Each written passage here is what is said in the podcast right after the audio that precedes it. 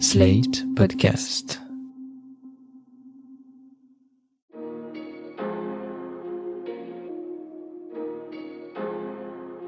Bonjour et bienvenue dans Le Monde Devant Soi, le podcast d'actualité internationale de Slate.fr.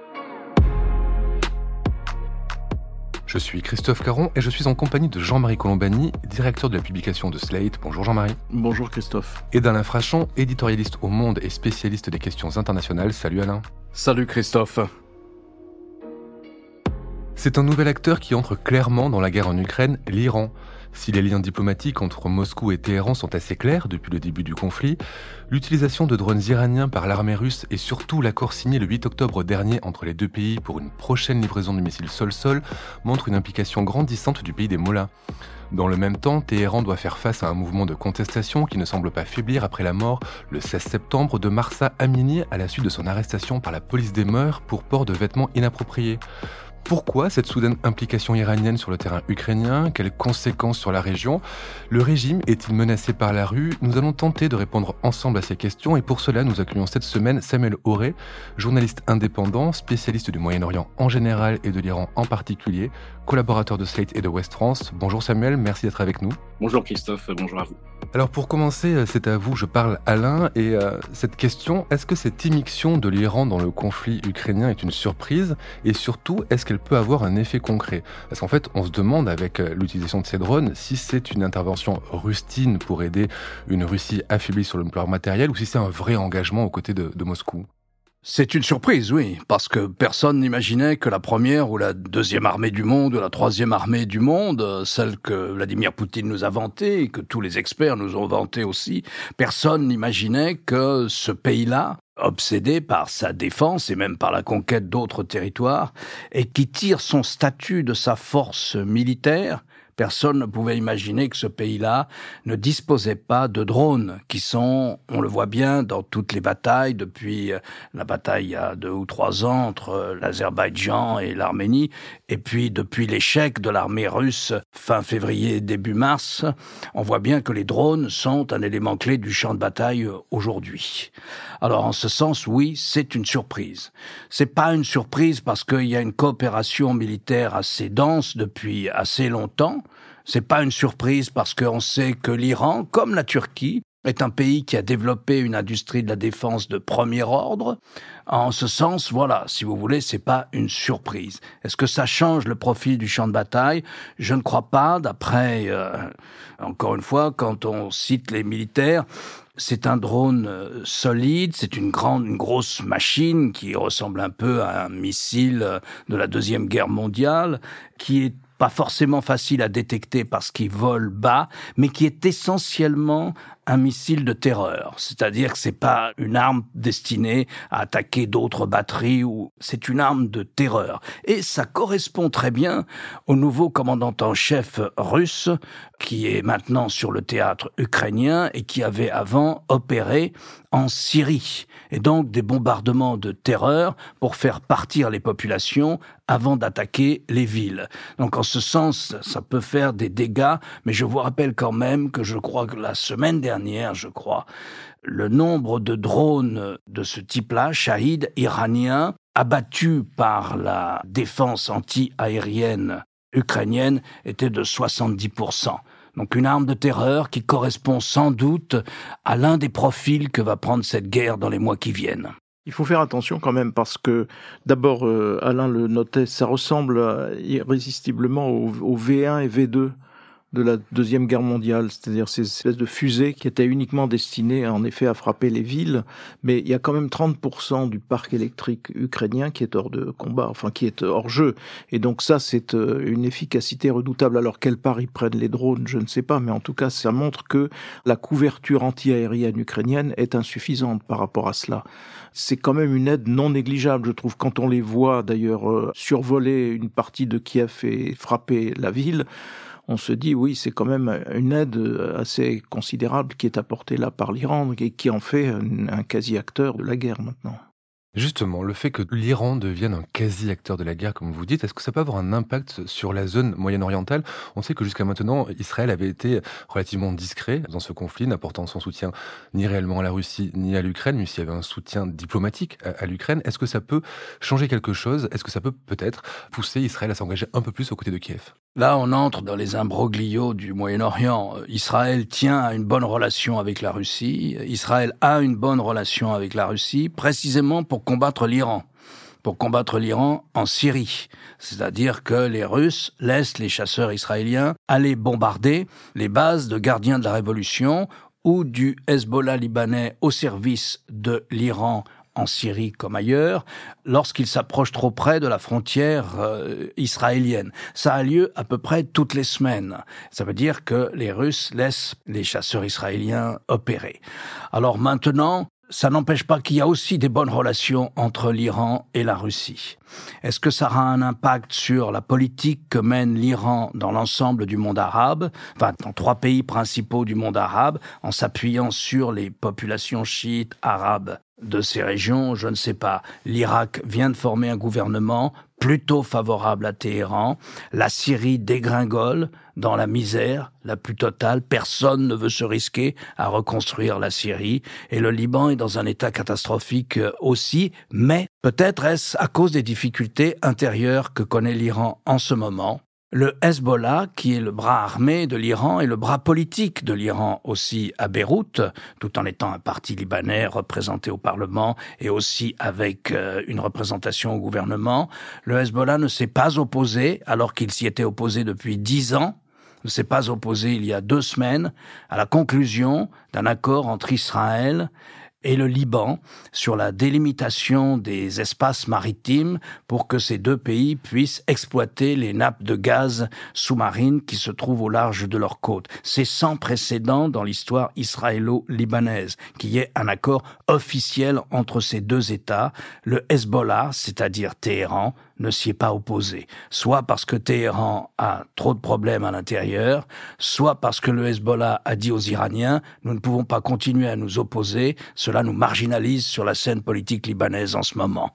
Voilà, je suis désolé de toutes ces complications moyen-orientales, mais telle est la région. Le substrat de tout cela, c'est quand même la, haine et l'hostilité radicale vis-à-vis des États-Unis et de l'Occident. Euh, pour l'Iran, les États-Unis, c'est le grand Satan. Euh, les Européens sont dont la France sont un petit Satan. Et euh, Vladimir Poutine mène une guerre contre les données satanistes ou contre les visées satanistes de, l'Occident. Donc il y a quand même là une sorte de reconstitution de ce que George Bush, qui n'était pas ni un expert ni un président remarquable, appelait l'axe du mal. Mais on voit cela ressurgir. En tout cas, c'est dans la bataille qu'a engagé Vladimir Poutine, c'est un soutien, je pense, non négligeable parce que ça concrétise un petit peu ce front anti-occidentale qu'il cherche à, consolider ou à former en tout cas. Alain, vous l'avez rappelé, le régime iranien fait face à un mouvement contestataire depuis le 16 septembre et la mort de cette jeune femme, Marsa Hassini. Samuel Auré, vous qui êtes bien informé, qui suivez ça de près, est-ce que ce mouvement contestataire est toujours aussi soutenu? Est-ce que la rue iranienne est toujours aussi mobilisée? Alors, aussi soutenu, pour être tout à fait franc, je, ne sais pas. Je crois qu'il faut faire preuve euh, vraiment de beaucoup de prudence et de modestie, je dirais, parce que je pense, dans un premier temps, il est important de rappeler qu'il est très difficile de se faire une idée précise de l'intensité et de la géographie euh, du, du mouvement en cours, et évidemment pour plusieurs raisons. Tout d'abord, il n'y a plus, à ma connaissance, de journalistes étrangers sur place. En conséquence, notre principale source d'information aujourd'hui, outre les Iraniens avec qui je peux être en contact euh, au quotidien euh, comme euh, mes confrères, sont des vidéos qui nous parviennent sur les réseaux sociaux lorsque évidemment Internet n'est pas coupé. Là aussi, c'est une autre dimension majeure hein, dans la transmission de l'info entre l'Iran et l'extérieur. Ces vidéos, elles ne sont pas, pour la plupart du temps, elles ne sont pas contextualisées, elles ne sont pas datées non plus, mais elles existent et elles disent des choses. Elles montrent une population dont le nombre, là encore, est très compliqué à évaluer évalués majoritairement jeunes qui manifestent, qui multiplient des gestes et scandent des slogans à l'encontre de la République islamique. On voit beaucoup de gestes de désobéissance dans l'espace public iranien, dans les rues de Téhéran par exemple. On voit des femmes prises en photo en train de marcher dans la rue dévoilées. Ce genre d'images, elles sont très très fortes et elles étaient encore inimaginables avant euh, la naissance de ce mouvement. Et dans le même temps, on sait que euh, certaines universités ont fermé leurs portes, des commerces également sont en grève pour montrer leur solidarité avec le mouvement. On voit également des grèves dans plusieurs secteurs industriels, dont l'industrie pétrolière. Et on a appris euh, encore euh, hier, par exemple, que des employés d'une usine sucrière dans le sud du pays, très connue en Iran euh, en termes de protestation sociale, qui se sont joints au mouvement en cours. Donc voilà, vous avez tout un contexte qui nous montre que, selon moi, je pense que le mouvement est loin d'être terminé aujourd'hui. Alors, ce qu'il faut peut-être rappeler, c'est que le premier grand mouvement en Iran, c'est 2009, c'est-à-dire euh, à l'occasion de la réélection d'Ahmadinejad comme président, et que là, il y avait eu quand même une première levée en masse. Ensuite, il y a eu différentes euh, révoltes. Il y a eu la révolte euh, des étudiants, il y a eu une révolte contre la vie chère, il y a eu une révolte étudiante. Différentes catégories, ce sont les. Ce qui fait l'originalité du mouvement aujourd'hui, c'est un, le rôle des jeunes femmes dans ce mouvement, et deux, son caractère, comme disent les sociologues, interclassiste. Je veux dire, on, retrouve un petit peu tout le monde dans cette, dans cette protestation. Donc la question qui est posée, c'est de savoir si la révolte peut devenir une révolution. Mais ça, nous ne le savons pas peut-être. Mais ça, c'est un, un des éléments majeurs. L'autre chose, c'est que dans le maintien de l'ordre, on a bien vu que peu importe le nombre de morts pour les services de sécurité et qu'ils tirent volontiers contre les manifestants. Ce qui se passe aujourd'hui, c'est que le maintien de l'ordre se fait par des hommes désormais en civil qui se fondent dans les manifestants pour euh, le jeu classique de ces services quand elles se fondent dans les manifestants, c'est pour les, j'allais dire pour les pousser de façon à bien les repérer, à les arrêter ensuite, voire les torturer, etc. Et ça, c'est un peu à double tranchant parce qu'il arrive que des hommes euh, camouflés comme cela en civil soient victimes des balles de ceux qui sont en uniforme et qui tirent sur la foule. Mais néanmoins, c'est une des composantes aussi des manifestations aujourd'hui. Alors après, je ne sais pas si ça peut aller au-delà de ces manifestations. Le troisième élément inédit, c'est quand même sa géographie. Ça touche tout le territoire, manifestement. On vient de parler de cette usine, mais ça touche tout le territoire et non plus seulement Téhéran et les faubourgs de Téhéran. Samuel, dans les discussions que vous pouvez avoir avec euh, vos contacts en Iran, est-ce que vous avez le sentiment que ce mouvement est différent des précédents, du mouvement vert de 2009 ou du mouvement des étudiants dont, dont vient de parler Jean-Marie? Est-ce qu'il y a une potentialité de révolution et d'aller au-delà de la simple révolte? Je pense que le mot révolution euh, est un mot très fort et il est encore beaucoup trop prématuré pour l'employer. Et j'ai tendance à croire que euh, on l'emploie euh, trop facilement dès lors qu'il y a des, des, mouvements de contestation en Iran. Ça a déjà été le cas en 2019, fin 2019, début 2020. Et la question qu'on pose fréquemment et assez naturellement, est-ce qu'on assiste à une nouvelle révolution en Iran? Je pense qu'il est beaucoup beaucoup trop tôt pour le dire à l'heure actuelle. Sur le caractère inédit, je pense que c'est indéniable et euh, les Iraniens le ressentent, même si certains n'ont pas pris part aux manifestations euh, passées. J'ai l'exemple d'une amie à moi qui, euh, je considérais qu'elle n'était pas très politisée et les affaires, les affaires iraniennes ne l'intéressaient pas. Et là, je la découvre sous un nouveau jour. Elle me dit qu'elle a peur, mais elle me dit qu'elle a envie d'être active et de participer au mouvement, d'être solidaire avec les autres qui sont dans les rues. Elle me disait même qu'elle envisageait de, de, se mettre à graffer sur les murs de Téhéran je vous avoue, c'est une grande surprise pour moi. Je la, redécouvre. Donc, je pense que c'est euh, symptomatique peut-être d'une jeunesse qui se dit que le ras-le-bol, euh, il est là, euh, il faut agir, et du coup, on décide d'aller dans la rue. Jean-Marie nous rappelle souvent à ce micro qu'il y a deux piliers sur lesquels se fondent les régimes autoritaires, c'est la propagande et, la répression. Qu'est-ce que vous pouvez nous dire de la propagande et de la répression en Iran? Je dirais que le, danger, il est, il est très très fort. J'étais en train de regarder les images de, des cortèges de 2009, justement après euh, la réélection euh, jugée frauduleuse euh, du président Mahmoud Ahmadinejad, où on voit des cortèges monstrueux dans les rues Téhéran de centaines de milliers de, de, personnes. Donc il y a un effet de masse qui rend, à mon sens, la répression plus difficile. on ne peut pas canaliser une telle foule. Là, on est face à des mouvements qui sont beaucoup plus petits en nombre dans ce qu'on voit dans les vidéos. Et effectivement, ce phénomène de, de personnes qui se mêlent, d'agents du régime qui se mêlent aux manifestants et qui, dans un premier temps, euh, veulent afficher un mouvement euh, pour être ici pour observer les manifestants et pour mieux réprimer derrière. Ça, c'est quelque chose qui est possible dans la mesure où on est face à de plus petits groupes de manifestants. Donc clairement, je pense que les Iraniens sont conscients des risques quand ils sortent dans la rue pour manifester. Ils savent qu'ils peuvent faire face à ces agents qui sont camouflés, mais également aux forces de sécurité qui sont ici pour réprimer et qui vont tirer. Et ça, les vidéos le montrent assez clairement. Sur le plan de l'organisation du pouvoir, euh, est-ce qu'on a des indications ou des éléments sur un, hypothétique débat qui puisse exister au sein des instances dirigeantes, en sachant que tout remonte de toute façon au guide suprême? On sait qu'il y a d'un côté les gardiens de la révolution, de l'autre une milice et la police qui sont les trois armes euh, qui préservent le pouvoir. Est-ce que l'armée elle-même est fidèle? Est-ce qu'elle est suffisamment consciente des enjeux ou bien au contraire est-ce qu'elle restera euh, disciplinée et soumise au, justement au guide suprême? Est-ce qu'on a des indications là-dessus? Pas à ma connaissance. Je pense qu'effectivement, la question du positionnement de l'armée peut être centrale sur le devenir de ce mouvement, parce que, évidemment, euh, la question, c'est euh, qui détient les armes. Et aujourd'hui, euh, les manifestants ne sont pas armés dans les rues de Téhéran et des autres villes du pays. Donc, je pense que si l'armée décidait de faire sécession, et ne serait-ce qu'une partie de l'armée décidait de se mettre aux côtés des manifestants, là, il se passerait quelque chose d'important. Je pense qu'on n'en est pas là. Je pense que le discours des autorités et du suprême est assez clair à ce niveau. Il a été dit qu'il fallait répondre de manière décisive, c'est le mot qui a été employé euh, face à ces mouvements de, protestation. Donc euh, le message est clair. Les Iraniens ne sont pas censés protester. On parle d'eux comme des émeutiers qui provoquent une insécurité dans l'espace public. Donc, je ne pense pas qu'il y a vraiment un débat qui est en cours au niveau des autorités par rapport à la réponse à apporter face à ce mouvement. Alain, on avait vu en 2010 un début de révolte en Tunisie euh, créer et amorcer les printemps arabes. Est-ce qu'on peut imaginer que cette révolte en Iran puisse avoir un, effet, alors on n'est pas sur la population arabe, mais dans la région, un effet d'entraînement euh, sur les autres peuples de la région je crois que c'est très spécifique. Hein. La révolution euh, islamique, qui a 43 ans maintenant, installé un pouvoir euh, composite, euh, bardé de services de sécurité. Elle a doublé euh, l'armée par une deuxième armée, les gardiens de la Révolution. Tous ces gens-là ont acquis leur légitimité non seulement par la Révolution, mais par la guerre qu'ils ont menée contre l'Irak pendant huit ans. Ils sont au pouvoir, ils sont fortement plus idéologues que pragmatiques, souvent. La République islamique a fait des choses, elle a sans doute un soutien populaire plus fort que nous ne l'imaginons, mais elle est face à ses contradictions. C'est-à-dire qu'elle a fait un gros investissement sur l'éducation, par exemple, primaire et secondaire, il n'y a pas d'analphabétisme en Iran.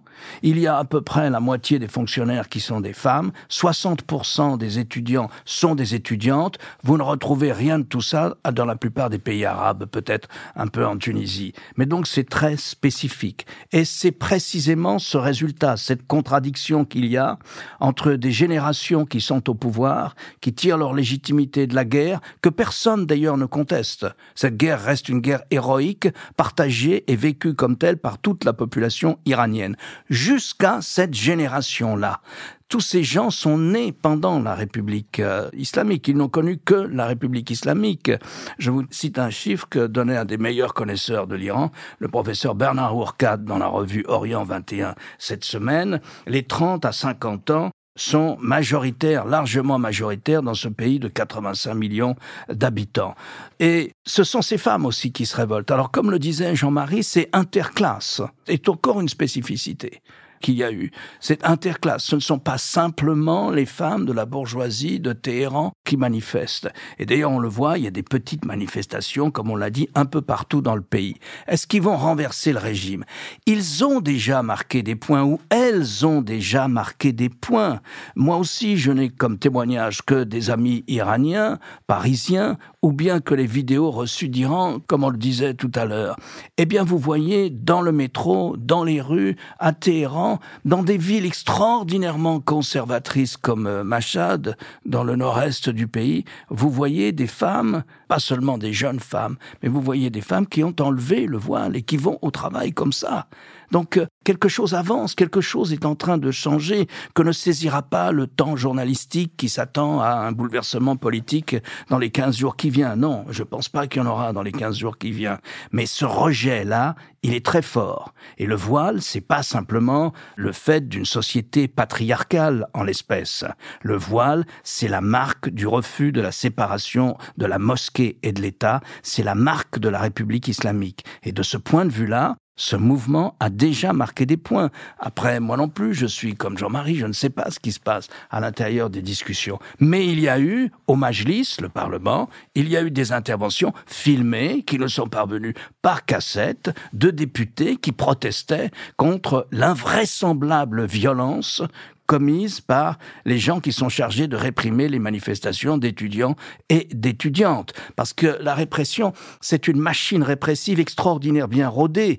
Il s'agit pas, d'abord, ils peuvent embastiller des centaines de gens. En 2019, qu'on évoquait tout à l'heure, ils ont fait 1500 morts dans la rue, tués par balles.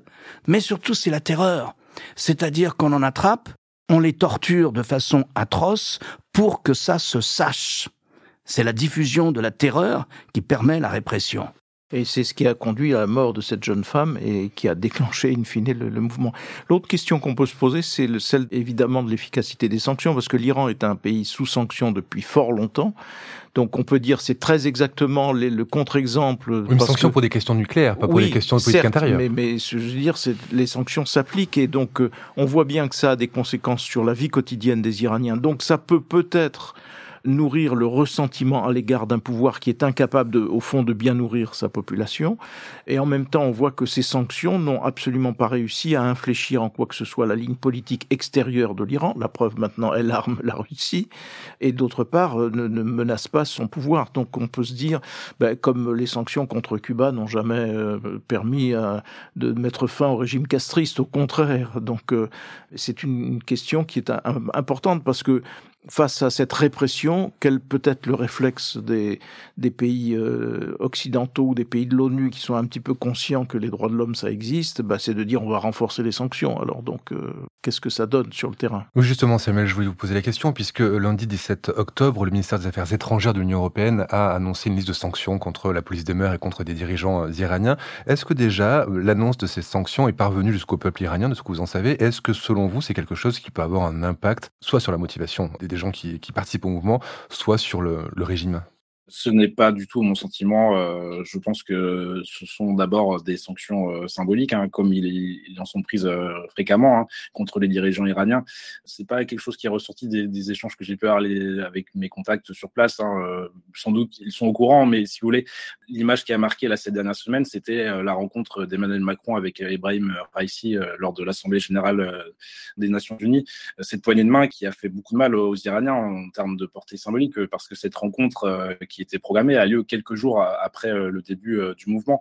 Et euh, là, certains Iraniens m'interpellaient, me disaient mais pourquoi, pourquoi est-ce qu'il a été serré la main de ce président qui incarne ce régime qui réprime? Donc, si vous voulez, les, les sanctions qui ont été annoncées, je ne pense pas que c'est un impact dans un sens ou dans un autre, que ce soit au niveau des manifestants ou du régime en tant que tel, même si sur la question de, la police des mœurs euh, qui est visée par les sanctions, euh, je pense que euh, là, le débat est en train de, se constituer sur la présence de cette police des mœurs. Est-ce qu'il faut desserrer la vis ou non? Et ça, clairement, c'est quelque chose qui posait beaucoup moins question hein, sous l'administration d'Hassan Rouhani, le, le, précédent président iranien, où j'ai le souvenir de m'être rendu plusieurs fois en Iran sous ce mandat-là, où on, on, voit fréquemment, on voyait fréquemment des femmes qui discutaient entre elles et où le voile tombait et ça posait aucun problème. Sous l'administration Raisi, euh, clairement, il y a eu un, changement euh, et un serrage de vis très très fort hein, et, euh, et, le renforcement des, équipes de la police des mœurs. Donc honnêtement, je pense que c'est encore compliqué de savoir si ces sanctions auront un impact réel sur, sur son fonctionnement, mais en termes de sur l'impact sur les manifestants, j'en suis très très peu convaincu. Rappelons qu'Ebrahim Raisi est le, président euh, iranien élu euh, enfin, au pouvoir depuis août 2020 et qui appartient à la frange la plus conservatrice du régime. Récemment, euh, Barack Obama a confié à un podcast Pod Save America qu'il regrettait que les États-Unis ne soient pas plus engagés lors de, du mouvement de soulèvement de 2009. Alain, est-ce qu'on est en train de refaire la même erreur en restant un peu trop timide du côté de l'Occident? Les circonstances me paraissent assez différentes aujourd'hui. En 2009, Il y a les printemps arabes et puis va s'installer euh, en 2010-2011 euh, la guerre en Syrie. Et en 2009, face à ce mouvement de protestation, Obama ne dit pas grand-chose. Pourquoi? Parce qu'il espère pouvoir renouer avec l'Iran. Parce qu'il espère arriver à un accord sur le nucléaire, auquel il arrivera mais le 14 juillet 2015.